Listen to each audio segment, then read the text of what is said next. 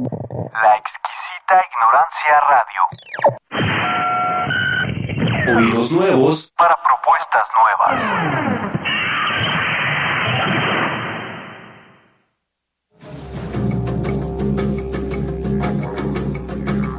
Creencias religiosas, un espacio de conversación sobre las religiones y un lugar de reflexión sobre la convivencia.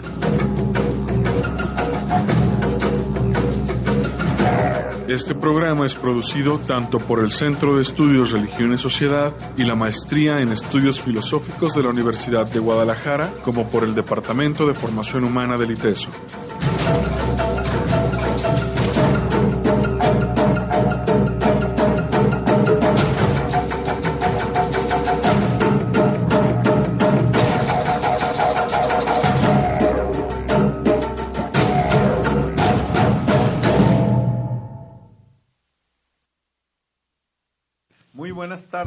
Sean bienvenidos a su programa Creencias Religiosas desde la Exquisita Ignorancia Radio, eh, calle Vidrio 2068, aquí en la zona hipster de Guadalajara.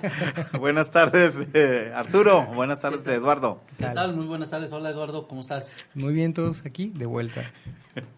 Este, pues hoy tenemos invitado a, a nuestro colega y amigo de ITESO, a Fernando Villalobos Zavala este, Fernando es, es filósofo, eh, es teólogo y maestro en educación y trabaja acompañando a muchos jóvenes en, en procesos de inserción, en conocimiento de la realidad social y bueno, en un proyecto de voluntariado muy fuerte en la universidad y pues finalmente como tratando de empatar estos dos mundos por el que lo, hoy lo invitamos, el, el mundo de las creencias religiosas y el mundo del trabajo, el mundo del compromiso social. Que de hecho ese es un tema, ¿no? Que Fernando nos este, hemos planteado entre cómo ven las religiones esta cuestión del trabajo. Sí. Este era tan duro como dicen por ahí, pues es tan feo que hasta pagan por hacerlo, ¿no? Por hacerlo, sí. Bueno, buenas tardes, muchas gracias por el espacio y también saludos a la gente que nos escucha. Eh, bueno, el tema del trabajo y la religión más bien desde el, enfoque cristiano, pues no es un tema que se haya tratado sino hasta el siglo XIX más o menos. No, no se trató así de manera seria eh, antes, mm, cuando empieza mm, más o menos todo el trabajo de lo que vendría siendo hoy la doctrina social de la Iglesia, es cuando se atreven a, a tomar este la cuestión obrera, ¿no?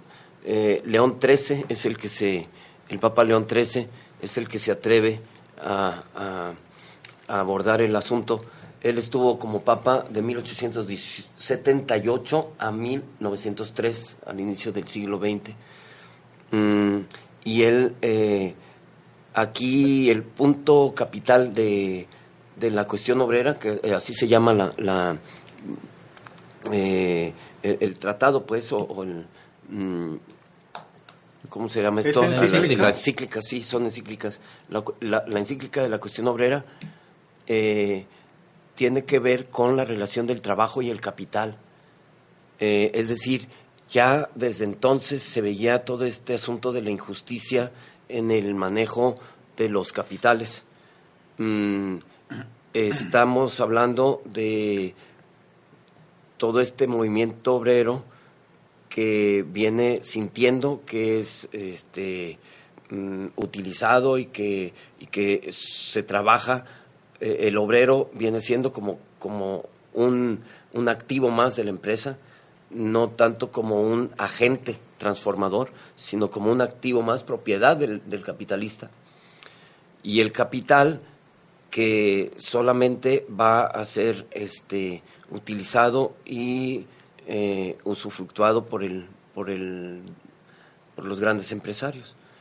Mm, asimismo, este modelo se va eh, replicando en, en, los campos de trabajo de mm, agrarios, en los, en los eh, estamos hablando, por ejemplo, de 1903, cuando termina León XIII, y ya estamos en los albores de la Revolución Mexicana, cuando está este, en México el campo totalmente eh, tomado, cooptado por los, por los grandes terratenientes, que son los, los hacendados, ¿no? Y, el, el, el, obrero, el campesino, venía siendo otra vez un solamente un sujeto que no, no un agente eh, mm, autónomo, sino alguien que es utilizado para eh, que su, el, beneficiario, pues al final es el, es el terrateniente latifundista, ¿no? Eh, hay muchos datos en la cultura que nos hablan de eso. Perdón. A, a, ver, Fer, este, yo estoy entendiendo que, que en, el, en el proceso histórico los socialistas se adelantaron de alguna manera a la Iglesia Católica. Ahí este, teníamos justamente en las denuncias que va haciendo Marx sobre el manejo del capital, Exacto. luego Lenin que acuña aquella frase de, de, que finalmente la religión es el opio del pueblo, no solo es opio del sí, pueblo, sí. sino para el pueblo. Y tú nos estás planteando un escenario distinto donde dices que el Papa León XIII este, eh, prepara una encíclica sobre la relación entre el trabajo y el capital y denuncia esta opresión que está generando el capital. Sí, eh, pero- ¿Cómo fue que surgió esto? ¿Qué pasó ahí? ¿O por qué Aquí- se interesa? Aquí León XIII no es que sea el apóstol de la caridad, digamos, o, o el apóstol defensor del obrero, Ajá. pero sí conviene. A lo mejor me estoy atreviendo a decirlo sin, sin, sin mucho fundamento, pero sospecho que conviene, políticamente correcto, es políticamente correcto que la iglesia diga algo a favor de los obreros, como diciendo, explótenlos, pero no, no tanto. Ajá. ¿Sí me explico? O sea, no es que haya una, un posicionamiento radical de defensa de la persona humana, en este caso del obrero, pero sí como que el asunto del capital en esta, en esta encíclica, León XIII presenta como una posibilidad de que se pueda el capital repartir un poco más, que no sea tan eh, tanto para el, para el capitalista mismo, ¿no? O para el patrón. Eh, la, aquí en esta también se habla todavía de la, eh, la jornada laboral de ocho horas, que no es todavía ganada por, por, por el movimiento obrero mundial. Este, entonces, eh, sí es importante tomar en cuenta que la iglesia mucho estuvo en contra, si no en contra, estuvo muy al pendiente de no ser eh, eh, vencida o, invadida por las ideas socialistas, comunistas, ¿no? Al socialismo se le veía como el diablo. Entonces, ante este movimiento obrero y este pensamiento de Marx y de Lenin y de todo este mundo, pues no pasó tan desapercibido para la iglesia. ¿no? Yo tengo una pregunta este, respecto del trabajo, como bien comenta antes de León, ¿qué? León 13. Eh, mm, yo la verdad no, no, no conozco, no, no, he, no he entrado en cuestiones teológicas católicas, eh, pero eh, llegué a entender o a conocer que el trabajo se había entendido como una maldición. Entonces, mm, antes de León XIII, ¿cuál sería la relación respecto del trabajo de- a- eh, en cuanto al cristianismo? ¿Y cómo es que luego Sí. hay un cambio? ¿Qué Sí, pasó ahí? eh, yo, yo, viéndolo desde ese punto de vista, en la tradición cristiana, bueno, en la, en la escritura misma, desde, desde la Sagrada Escritura, existen referencias al trabajo, pero no tanto como una maldición. ¿eh? Hay muchos salmos, por ejemplo, que hablan de la bendición del trabajo, de la posibilidad del hombre realizado a través del trabajo. El hombre que sea, no, me acuerdo bien cómo, cómo va el salmo, pero en, en esencia dice, eh, eh, el hombre que esté al lado de Dios o que sea un hombre bueno, comerá del fruto de su trabajo, será dichoso, le irá bien. Es decir, el trabajo siempre va este, vinculado a la parte de, de desarrollo de la persona humana.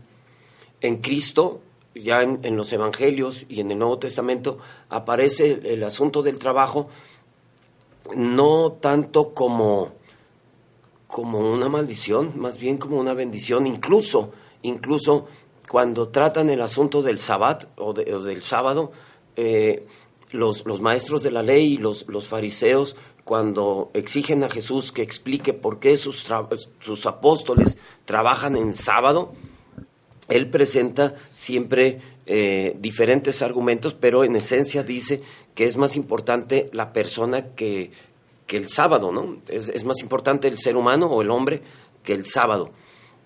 Eh, ¿por, qué tus, eh, ¿Por qué tus apóstoles van eh, y van caminando y van este, mm, arrancando espigas? Y entonces, ¿por qué tus apóstoles en, día de descanso este, trabajan? Hacen lo prohibido. Hacen lo prohibido. Y entonces este, Jesús responde, mm, están porque el novio está con ellos. Vendrá un día en que el novio les será quitado y entonces ayunarán. Mientras tanto, no ayunarán. Es decir, mm, siempre, siempre, siempre para Jesús lo más importante dentro de su discurso al respecto del trabajo es el desarrollo de la persona humana. Es para la persona humana no es trabajar por trabajar, no es esclavizarse, por supuesto que nunca, ¿no? No está, no está como vinculado el, el, el, ejercicio de la esclavitud como algo validado por el Evangelio ni por la Sagrada Escritura, aunque sí por las instituciones, ojo, ¿verdad? Porque sí eran bendecidos los, los campos con esclavos por parte de la iglesia. Eh, ¿Habrá alguna congregación que tuvo esclavos? o congregación religiosa. A, ver, como, capital propio, ¿no? Eso es interesante. Muy interesante. no ha habido como, digamos, una, una postura, eh, digamos, perenne de la, de, la, iglesia hacia el trabajo, sino que se ha ido modificando o también dependerá de qué tipo de, o qué parte de la iglesia. San Benito, San Benito vendrá a decir en algún momento, ora et labora, como un, una máxima de, vida religiosa. Orar y trabajar. Orar y trabajar. Ora et labora. Y, y, a través del trabajo también estás bendiciendo a Dios. Estás entrando en un ritmo de meditación, de contemplación, de contacto con el, con el mundo de Dios, ¿no? ¿Y, de dónde viene todo ese asunto de que el esa idea de que el trabajo es como una maldición? Yo me acuerdo cuando uno lee a aquel, aquella narración del Génesis, supongo yo que de allí viene, pero yo creo que es el donde se ve como castigo, ¿no? Por haberse eh, brincado las trancas de las indicaciones de Dios, entonces Adán recibe como una especie de sanción y vas a trabajar a ganar el pan con el sudor de tu frente. Creo que es la frase, ¿no? Esa es la frase. O tú, a ver, y ganarás, ganarás el, el, pan con el sudor de tu frente. Allí, eh, a mi juicio, ha habido mil eh, malas interpretaciones de los textos bíblicos. Eh, y en este caso de, este evento donde se narra que Eva y, Adán incumplen el mandamiento de Dios y que son castigados y, lanzados fuera del paraíso, eh, de ahí se desprenden un montón de malas interpretaciones que después se van convirtiendo culturalmente y casi el, hecho del, del, de, ¿cómo dice esto? Eh, hay un normal de hecho y normal de derecho. El normal de hecho es lo que regularmente sucede y, normal de derecho es lo que debería suceder. Por ejemplo, todos en esta fábrica entrarán a trabajar a las 7 de la mañana. Muy bien, pero la neta es que pasan y llegan a las siete y media y todos pasan. Entonces, ese es el normal de hecho. Y el normal de derecho debía ser que debían entrar a las 7 culturalmente pasa que el normal de hecho pasa a ser después el normal de derecho.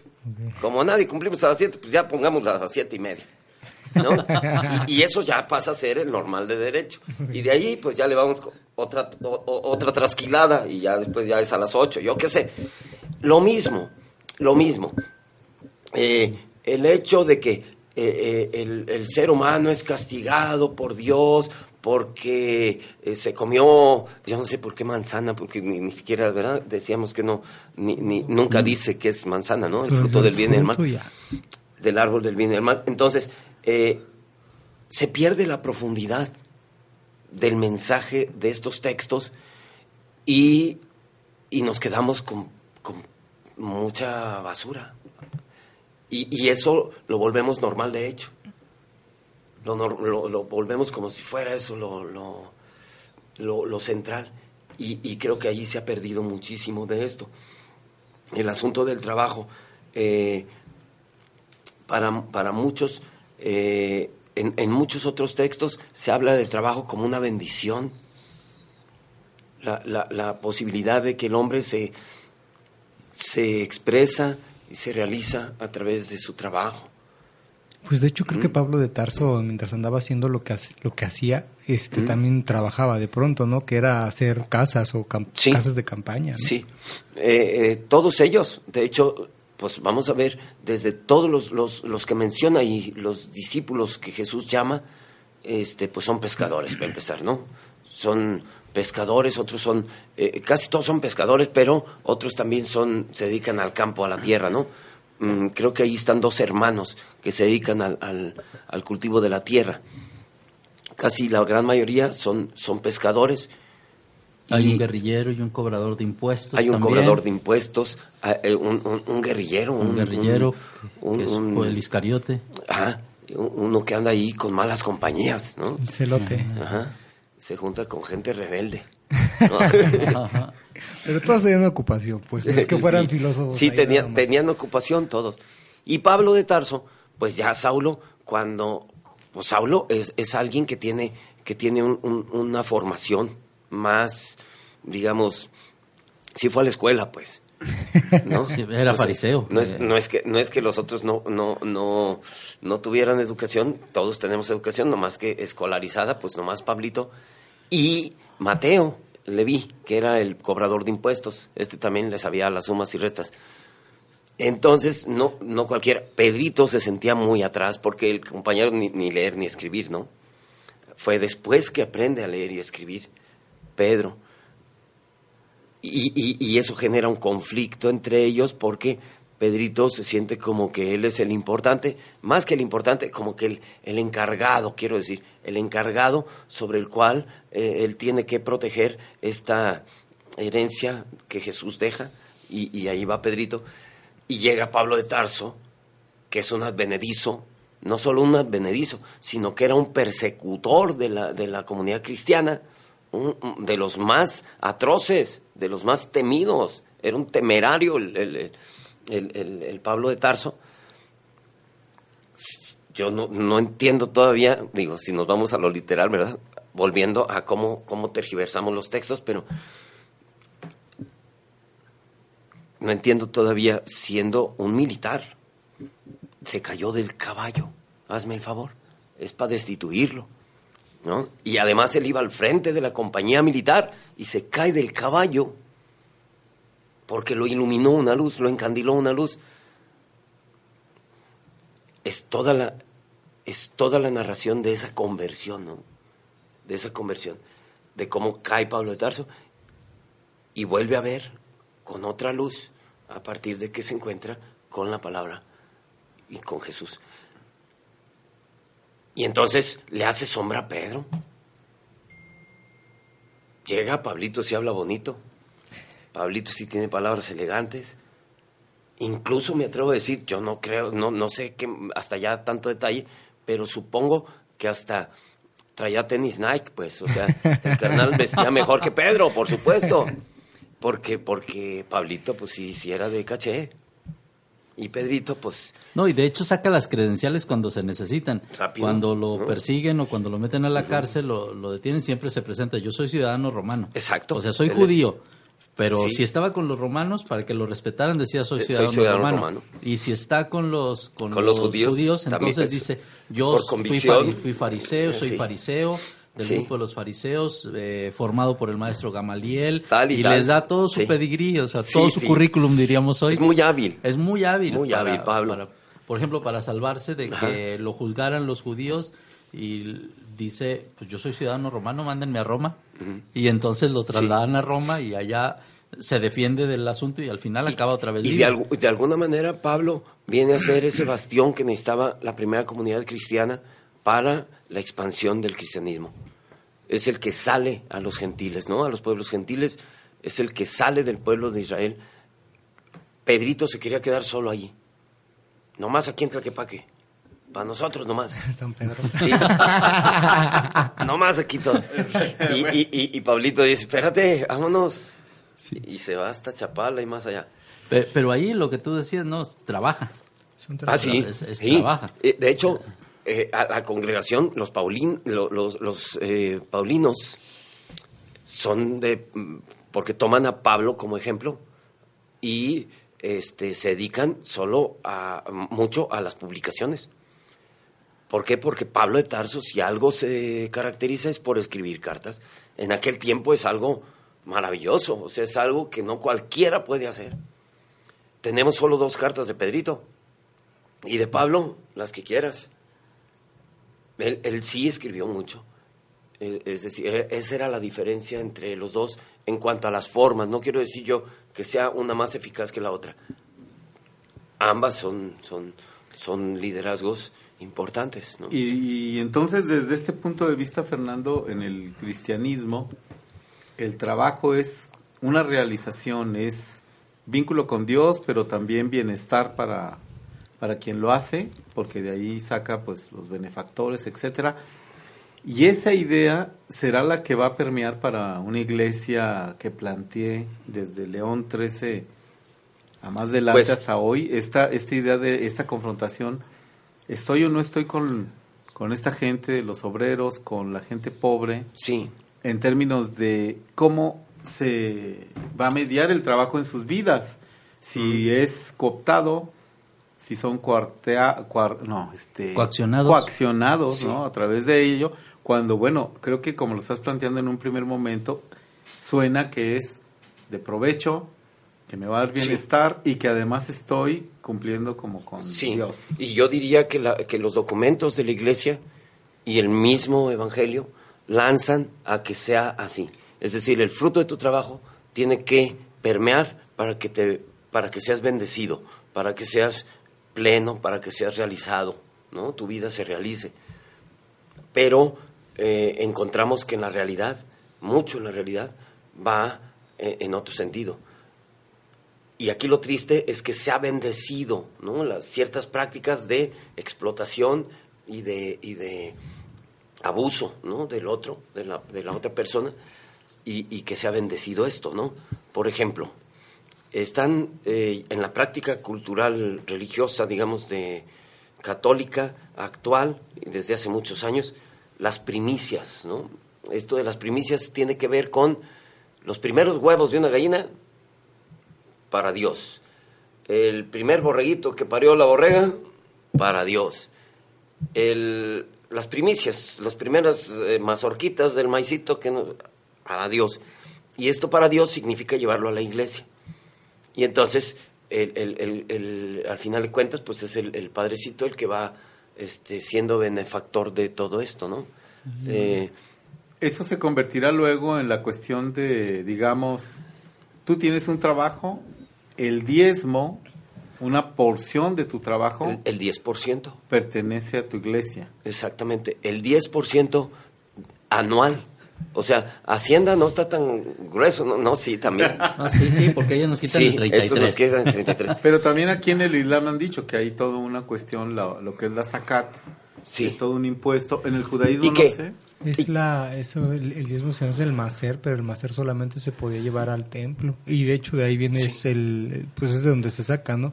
Y el macer solamente puede ser cuando existe templo. Entonces, pues ahorita no hay macer en el judaísmo porque no hay templo. Ya. Lo heredaron. Se, se libraron Se- del, se hereda. se libraron del impuesto. Y es que mucho viene de allá, ¿no? De la cultura judía, por supuesto. Mm, esto del diezmo, todavía hoy, ¿no? Tú ves enero, febrero, más o menos, por esos meses, en las iglesias reparten, en las iglesias católicas, en las diferentes diócesis, se reparten unos sobrecitos para el diezmo. O sea, aparte de tu limosna normal, tú allí tienes que apoquinar y tienes que poner tu 10% de beneficio del año, ¿no? Y entonces ese cúmulo de sobrecitos van directos a, a, a- ser administrados pues por la diócesis o por las parroquias y luego las diócesis, ¿no? Porque en otras, este, otras eh, iglesias cristianas como los protestantes o en Europa, directamente te lo quitan ya Hacienda. Tú eh, has escrito, es decir, yo soy de tal iglesia, entonces ellos te quitan ya un, impuesto. Ya, no es tan voluntario el asunto. Y va a la iglesia. Por eso es de que algunos cuando dicen, me voy a salir de la iglesia, pues también lo notifican a Hacienda para... Para que, para que no les vuelva... No manches. entonces, pero lo que voy es que es importante decir, bueno, hay un trabajo, hay una riqueza que tú haces y la compartes con tu religión. En este caso, el diezmo es algo, me parece, muy institucionalizado. Sí. No sé Sin embargo, no, no todo mundo lo lleva a la práctica. A eso es a lo que yo iba a hacer. Es decir, tanto en la iglesia como los sus feligreses. En algún momento a mí me tocó este ayudar a, contar el usufructo de los sobres y venían muchos sobres vacíos. ¿La mayoría o la, minoría? No, la minoría. Ah, o sea que un buen... No, sí, sí, mucha gente. ¿Por qué? Porque volvemos a, lo que hemos comentado en otros programas. Acordémonos de esta formulita, ¿no? Lo, que ignoramos nos da temor y si temes, te puedo controlar. Entonces, ignorancia, temor, control. Eh, entonces, este, mucho está basado ahí. No tanto en la espiritualidad, en la vivencia y el desarrollo de la espiritualidad, sino en la imposición de, de un cierto fantasma que te va a molestar y entonces te da miedo y, y, y, es mejor dar el diezmo. No vaya a ser que no me vaya mal todo el año, ¿no? Si no doy el diezmo, me puede maldecir el Señor. Y, entonces, en este tipo de cosas va por allá. Pero también, ojo, el, el, asunto del, del, diezmo también tiene, depende cómo se maneje, pero, pero tiene que ver con, con incluso esto de la, la séptima, dicen los alcohólicos anónimos, ¿no? las, en los doce pasos. La séptima es, eh, ya cuando termina la reunión, ellos suelen decir, este, bueno, compañeros, si va la séptima, para que, la séptima significa la cópera para, para el café y para el azúcar y para la, para, para la renta aquí de local y... Para las galletas. Para las galletas, sí. Y, y, y esa es la séptima. Y en el equipo de fútbol que vas el sábado a echar fucho, este, ahora la cópera para el arbitraje, para pagar el campo. Y como en ese sentido sería como el diezmo también, ¿no? Así lo vería yo. Aunque es más bendecido y más... Eh, pues se ve mejor y creo que puede tener un fruto incluso más, más espiritual el asunto de, de hacerlo de manera fraterna y de, y de voluntad, ¿no? De, de la cópera, más que el, y el diezmo, no se les olvide, porque sí, como más obligado, ¿no? Eh, así lo vería yo. Eh, entonces, bueno, nos hemos quedado al menos hasta la encíclica Digo, porque ah, podemos ir revisando. Eh, está León XIII, después Pío, Pío XI, Pío XI, que ya viene de, su, su, pontificado, viene siendo de 1922 en adelante, hasta el 39. No duró. Bueno, es que el, el, que duró muchísimo fue Juan Pablo II, entonces se tumba a todos, ¿no? Pero, pero, pero este Pío XI, eh, él ya su, su, su encíclica y su, su punto, el dedo en el renglón, habla por el derecho a la asociación, porque está prohibido que se asociaran, que se organizaran. Los sindicatos. Los sindicatos, el rollo de que... Eh, eh, prohibidas las reuniones, ¿no? A los, a los obreros, este... Mm, los, los empresarios o los, los, grandes capitalistas, los grandes capitales, sentían temor de todo, ¿no? Entonces, este, ni siquiera les permitían el asunto de, de ponerse de acuerdo entre ellos, ¿no? entre el gremio obrero. ¿Esta encíclica qué tal habrá permeado como para que se haya eh, permitido después lo, la, libre asociación? Yo creo que sí. Acordémonos, y todavía, hasta la fecha, aunque parezca que no, yo digo que sí. Eh, una encíclica y un decreto o una, eh, una, un señalamiento de Roma por parte del Papa este, permea en muchos sectores de nuestra sociedad. En Latinoamérica, por ejemplo, eh, es, es, es, algo que, que, al menos en la letra o en, la, en lo escrito, este, queda, llega y, y llega y, hace presencia fuerte. Sí, por ejemplo, están los, los en este contexto de, de auge del socialismo y de la defensa de los trabajadores, pues surgen ahí los sindicatos, pero estaban satanizados, ¿no? Por, por parte de los empresarios que buscan alianza con la iglesia. Cuando llega esta encíclica y dice, tienen derecho de asociarse estos que ya se están asociando. Ya no son diablo. Ya no, no es el diablo, y de entrada les quita argumentos a los que estaban a favor de, la represión. ¿Y, Entonces, en ese sentido permea, no es que haya ¿Cómo, ¿Cuál fue esta encíclica? ¿Y, qué pasó esto? Este se llama el, derecho de asociación. ¿Y qué pasa?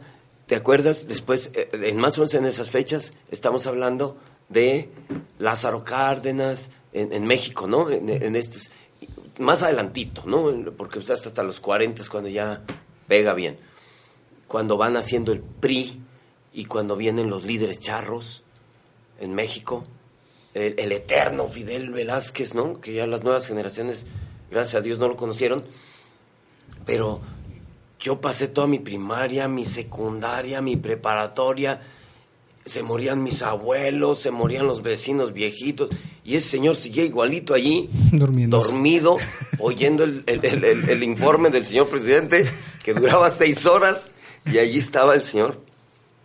Hasta cuando dijeron, ya se murió. No creía yo que ya se había muerto el Señor. Bueno, esos líderes charros, eh, que este fue el más famosito, ¿no? Pero, pero ya sabemos que en todos había, ¿no? Los líderes que actuaban de diferentes maneras, pero no dejaban de ser líderes impuestos en, en el grupo de los, de los obreros, ¿no? ¿Qué les, perdón, ¿qué les parece? Hacemos un corte. Este, estamos hablando en torno al cristianismo y el trabajo con Fernando Villalobos Zavala. Y bueno, ya este, al regreso, pues continuamos. Tú ya veo que ahí traes, pero no, notas. Solo, fue así como un... Eh, bueno, ahí están las notas para, para ¿no?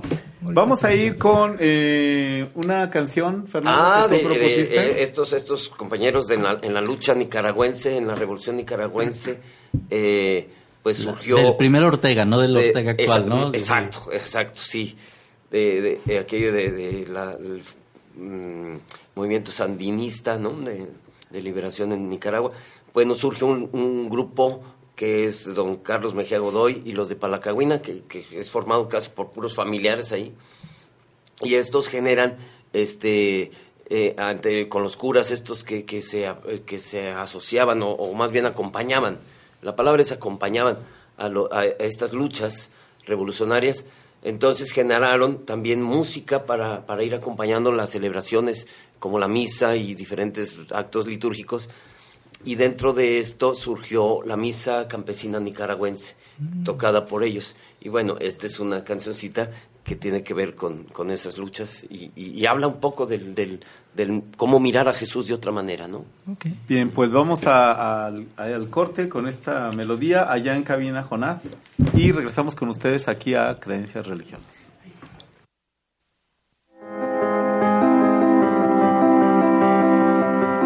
Está usted escuchando Creencias Religiosas.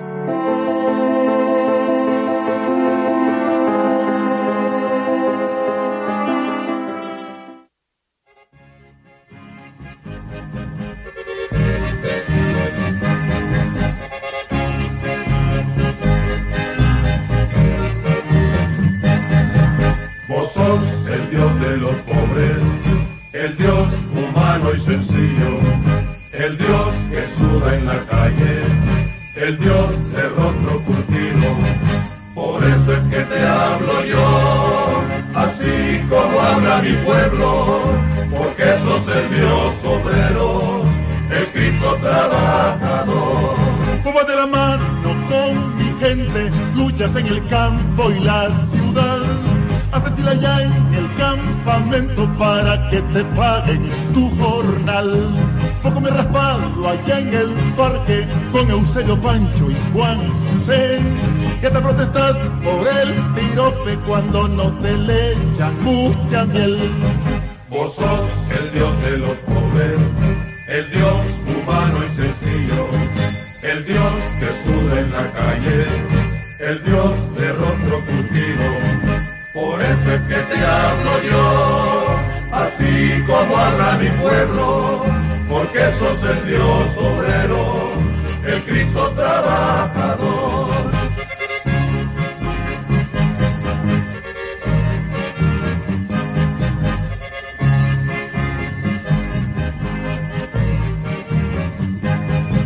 Vos sos el Dios de los pobres, el Dios humano y sencillo, el Dios que sube en la calle rostro curtido. Por eso es que te hablo yo, así como habla mi pueblo, porque sos el Dios obrero, el Cristo trabajador. Yo te vi en una pulpería instalado en un caramachel. Te he visto vendiendo lotería sin que te avergüences ese papel. Yo te he visto en las gasolineras chequeando las llantas de un camión que está patrullando carreteras con guantes de cuero y overol. Vos sos el Dios de los pobres, el Dios humano y sencillo, el Dios que sube en la calle, el Dios de rostro curtido. Por eso es que te hablo yo, así como habla mi pueblo, sos el Dios obrero, el Cristo trabajador.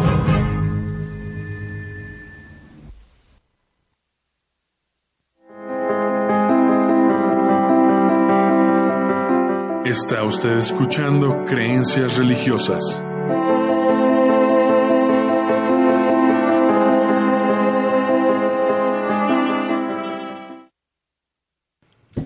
Bueno, estamos ya de regreso aquí en Creencias Religiosas hablando del cristianismo y el trabajo.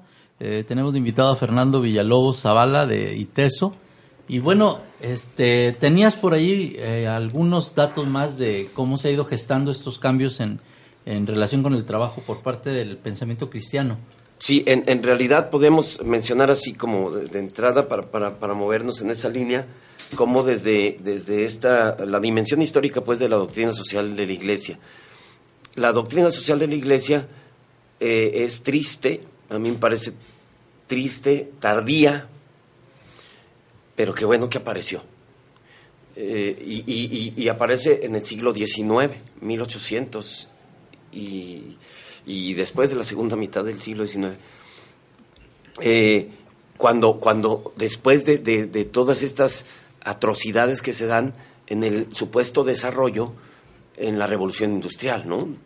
De, de cómo son este, llevadas, abandonado el campo, porque es la gente llevada como obrera a, los, a, los, a las ciudades y es tratada como eh, peor que, que, que, animal, ¿no? O sea, en unos hacinamientos, en unas bodegas donde dormían, este, con unos tratos infrahumanos ahí.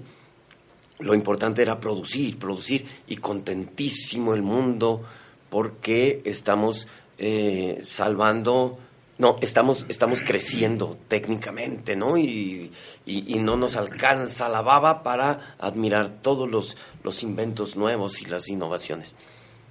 Entonces, ante esto es cuando aparece la iglesia y dice, espérense, hay que decir algo respecto a, la, a los derechos y al trato con estas personas, ¿no? Qué bueno que lo hizo. Porque queramos o no, se cumpla del todo o no, de todas maneras, los, los, documentos eclesiales en la historia nos dicen que sí han hecho modificaciones, al menos en poquito, en, en, en, al, respecto de la intención que tienen. Entonces, desde León XIII, que es el, el León XIII es un, es un viejo non, ¿eh? es un papa que, que, que tiene este eh, posicionamiento y que, que, tiene eh, golpea la mesa, pues, ¿no? Y dice, basta, ¿no? Eh, vamos viendo esto del, del, asunto obrero, porque no está, no está tan, tan bien. Después le sigue Pío XI, Pío XII. Pío XII, Pío XII se clava mucho en, en, el rollo del derecho universal y el uso de los bienes, pero principalmente algo que llama la atención es los derechos y deberes de los empresarios y derechos y deberes de los obreros. Aquí ya estamos hablando de 1958, bueno, 1939, 40 al 58. Son 18 años donde Pío XII ya empieza a, este, a poner ya eh, más puntualmente el asunto. Ahora, habrá que ver por el otro lado, fuera de la iglesia, cómo va el movimiento obrero, por sí mismo, ganando luchas, ganando terreno y, y, y, con muchas muertes, ¿no? Con muchos atropellos pero ahí van. Para esto ya pasamos, eh, pasamos la, la, la, etapa de, que no hay que olvidar, de la esclavitud, sobre todo en Norteamérica, ¿no? Esta lucha de, de los, de los esclavos y esta bendición de la iglesia ante la existencia de esclavos, ¿no? Que venía ancestralmente desde, desde la conquista, ¿no? Desde la conquista, pero que siguen solapando, ¿no? Siguen solapando con un discurso, con un discurso, otra vez para mi gusto, muy, muy chafa, muy ignorancia, temor igual a control, ¿no? El, el asunto de tú no te preocupes si sufres en tu cuerpo y en tus carnes, ¿no? No te preocupes si sufres en tu cuerpo, porque tu alma será salva, tu alma va al cielo, está segurísima ya en el cielo. ¿Eso es lo que le dicen a los esclavos? De alguna manera, ese es el discurso en general, podríamos resumir. Porque o sea, tengo esta duda. Recuerdo algo en filosofía que se veía que los indígenas, bueno, si eran humanos y si tenían alma, entonces pues, se les evangelizaba, aunque pues está evangelizada una esclavitud. Exacto. Pero sí había una, eso ya no, ya no me tocó, ya no lo investigué, pero había diferencia entre los eh, indígenas y los negros. Sí, o sea, claro. los negros no, esos no tenían alma o qué onda, o ahí. Todavía, todavía los negros yo creo que estaban todavía más abajo que el indígena. Y ellos entonces... En la, en la, en la, eh, eh, podemos ver eh, en la época de la, de la independencia de México, en, en principios del siglo XIX, cómo la estratificación social está muy amplia, dependiendo de la cruza del mestizaje, cómo se da, tú vas posicionándote en esa categoría o en esa categorización de, de, de castas, Hasta ¿no? llegar a los ambos. a- a- hasta llegar a los ambos. Hay uno, hay uno que está catalogado, fíjate nomás, no me acuerdo si es la cruza de un sambo con un negro o un, eh, una- así las Salta categorías que ellos ponían, el salta El para atrás. No, hay, o- hay otro todavía, hacer- el no entiendo. el no entiendo, sí, ya. hay uno, Ya. el no entiendo, o sea, no sabe si es humano, si habla o camina o qué, ¿no? Sí. Ya no está el debate, según yo, de la, Mm. del alma en ese momento Ajá. instalado. Pero pues las prácticas eran Pero las como prácticas era peor que era eso, peor ¿no? que eso, era como si fueran subhumanos. Sí. Sí. Bueno, eh, por el otro lado, fíjate algo maravilloso que pasó en esas épocas. Eh, a mí me encanta, cada vez que puedo, pas- que paso por allí, me, me gusta mucho, casi eh, eh, de manera como, como mm, le hago como homenaje a, ese, a esa zona de Veracruz. Hay una zona que es un pueblo que se llama Yanga, Veracruz. Y cuando llegas a ese pueblito, a la entrada hay una glorieta y está un, un monumento de un negro ahí, que es Yanga. Él es Yanga. Este Yanga, cuando los atrapan como esclavos en esas redadas que iban a África, los atrapan y hay, entre la bola viene el Yanga. Pero nadie se dio cuenta que Yanga era descendiente, era como un príncipe en su tribu, en su grupo social. Era, era sangre real. Entonces Yanga no era fácil de domar. Y entonces al llegar acá lo, esclaviz- lo esclavizan y Yanga se escapa. Yanga es tan eh, bueno para, para pelear o para defenderse que no hay quien le pueda echar mano encima. Y entonces Yanga se escapa y allí en esa zona de Veracruz hace su territorio. Todo negro o todo esclavo que se escape y logre llegar al territorio de Yanga es libre. Ese es el, el territorio, el primer territorio de América liberado, sin ser oficial, antes de Miguel Hidalgo y que todos. Yanga ya estaba. Y ya había liberado Yanga ya había liberado a- allí. Y entonces todo el que llegara allí a- a- con Yanga, liberado. Allí nació aquellas cosas que los españoles a lo lejos se acercaban a, a ver esa zona para ver, pero le tenían miedo a Yanga. Entonces, pues como ya los negros que llegaban a esas zonas estaban liberados, se juntaban y entre ellos hacían sus, sus, sus festividades o sus, sus expresiones, ¿no? Este tambor que conocemos, que, que- que toca la Sonora Santanera o que tocan los grupos acá guapachosos tropicales, que son las congas, estos tambores largos, nacen allí. Bueno, ya, bueno, son de África, ¿no? Y estos negros hacen sus congas y tocan sus tambores en las noches y hacen sus fiestas. Y los españoles desde lejos veían aquellas rituales o aquellas fiestas y los veían, imagínate tú, con esos tambores y la forma de, bailar de los negros. Y si estaban echando alcoholito, pues más. Entonces, imagínate tú aquellas cosas. De tal manera que allí nace como los españoles lo señalen como congales. Mm. Y allí es, un congal es un lugar del diablo. ¿Qué tal? y, de ahí los congales nacen con Yanga, ¿no? Con, eh, eh, eh, en, esta, en esta liberación de la esclavitud en México, ¿no? Mira, si hubiera sabido eso cuando yo era niño, no, no, hubiera, no, hubiera tenido tantas resistencias. ¿no? A propósito de esto, aparece, aparece, digo, lo, los afromexicanos, ¿no? Que es una población que hoy, Exacto.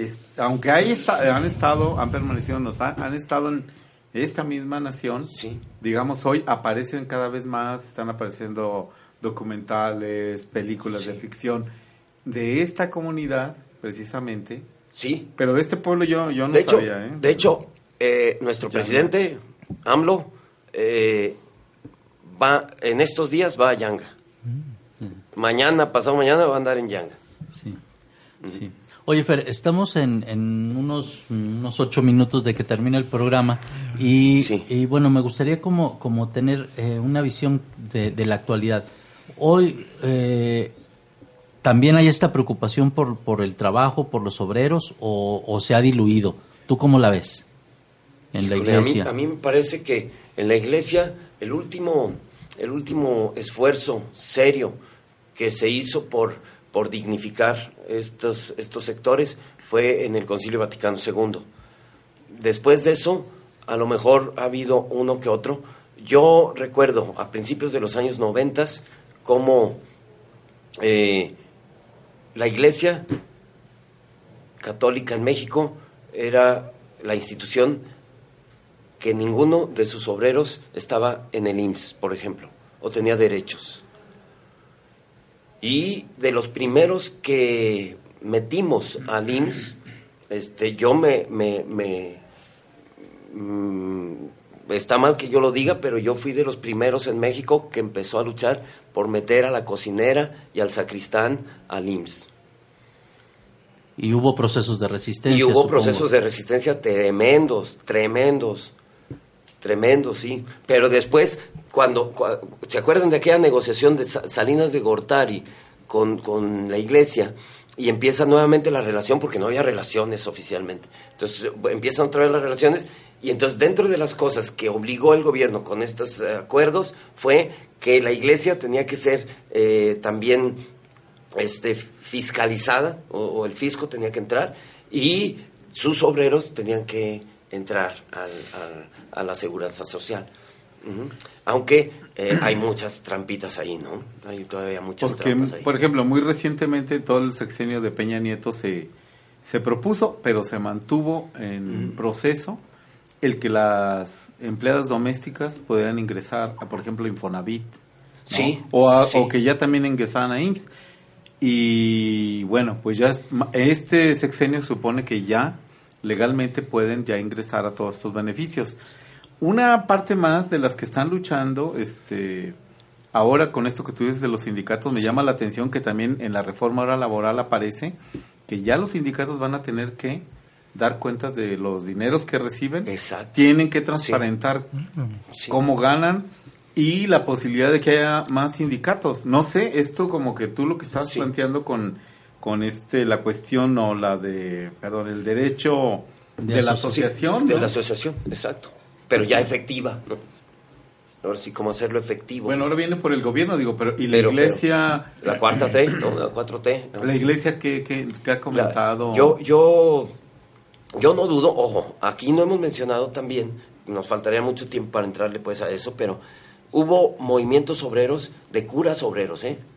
Eso también, en España fue muy fuerte. En Francia. En Francia. Aquí todavía en el ITESO tenemos un padrecito que no sé si sigue ahí en el ITESO o ya lo mandaba a Villa María, pero él estuvo eh, mm, activo en el movimiento obrero español.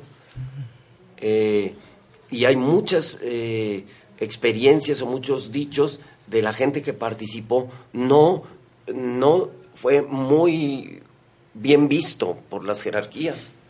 ¿Por qué? Porque, porque eran curas que este, eh, entendían de sus derechos laborales, entendían de sus, de sus podían ser exigencias, y entonces este, al, al, meterte a una, a una empresa o alguna industria como obrero, siendo ingeniero o siendo, este, además de cura, entonces, este, pues eso que les denominaron los curas rojos, ¿no? los curas rojos. Que los trataron este, de vincular pues a la cuestión comunista y demás. Y eso es antes de la teología de la liberación. Incluso, ah, incluso previo al concilio, como previo al concilio, Vaticano, II, por ahí por los 50 y luego ya de manera más fuerte se da este movimiento, y, pero se da particularmente en Europa. Yo no conozco que en México haya sucedido en Europa. Aquí en México, lo más cercano que yo conozco fue de escolares jesuitas que hacen una experiencia de vida durante unos meses, no sé si es años, pero por lo menos meses sí, en, las maquiladoras de Ciudad Juárez. Es decir, un tiempo especial, suspenden sus estudios para irse a, insertar como trabajadores obreros en, en, las maquiladoras de, la, de Ciudad Juárez, ¿no? Pues creo que para la próxima... Pues, Habrá que ver, también, ah, antes de, de, cerrar, mencionar pues la lucha, la lucha de muchos, de muchos de los, de los, de los grandes este, pastores que han pasado por la historia de la iglesia en México, que han favorecido el trabajo o, a los obreros, a los campesinos. Estamos hablando de Samuel Ruiz, estamos hablando de, del obispo, el obispo rojo, así le llamaban a don Méndez, a don Sergio Méndez Sarceo, ¿no? Este, Monseñor Lona, Arturo Lona, que de los tres es el que sigue vivo. Bartolomé este, Carrasco. Bartolomé Carrasco, esta, esta gente que, que siempre ha estado este, fomentando, o, Raúl Vera, eh, eh, ahora también, ¿no? De los, de los últimos en fin, y, y, curas que desgraciadamente, eh, pues lo sensacionalista eh, llama mucho la atención de la prensa y, sabemos de muchos pederastas y sabemos de muchos, pero, pero no sabemos de muchos luchas de sacerdotes de a pie que están en la huelga, que están en el en, el, en el día a día de los trabajadores. Creo que podríamos hacer un programa sobre eso, ¿no? La cuestión del trabajo y la iglesia en México. Exacto, eso padrísimo. Ya, más, más concreto, ¿no? Eh, hay un, solo una anécdota muy rápida, una tesis que me tocó dirigir sobre una congregación religiosa que este, la, eh, se vinculaba con el mundo del trabajo y cuando termina esta monja su, su tesis, le piden que elimine un capítulo de la tesis donde demostraba que de, la fundadora de la congregación estaba profundamente comprometida con el mundo del trabajo y que desde ahí se justificaba que ella estuviera en la huelga, por ejemplo, de Euskadi, haciendo guardia esta monja porque estaba haciendo su trabajo de campo. Este, y bueno, tuvimos que darle una salida digna a este asunto porque no había de otra, pero este, había que pasar por los rituales de pasaje institucionales, pero empezaba a preocuparse porque era una especie de denuncia, eh, la congregación se preocupaba porque era una denuncia hacia adentro. claro. Hay mucha gente de iglesia acompañando movimientos obreros en México. Pues muchísimas gracias Fernando Villalobos Zavala. Al contrario, gracias por la invitación. esperemos este ahorita convencerlo para el próximo de, este tema que queda un poco pendiente, la próxima semana. Arturo, buenas tardes, Eduardo, buenas tardes allá, Jonás. a usted que estuvo en esta conversación, pues muchísimas gracias. Y lo invitamos a nuestro próximo programa de creencias religiosas aquí desde la exquisita ignorancia radio.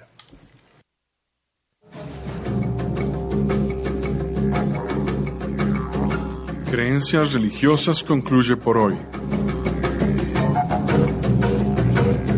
Este programa es producido tanto por el Centro de Estudios Religión y Sociedad y la Maestría en Estudios Filosóficos de la Universidad de Guadalajara, como por el Departamento de Formación Humana del ITESO.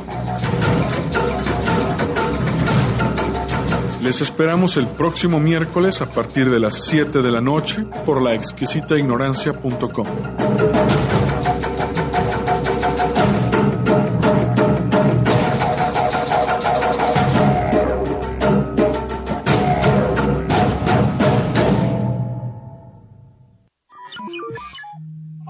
La exquisita ignorancia radio. Oídos nuevos para propuestas nuevas.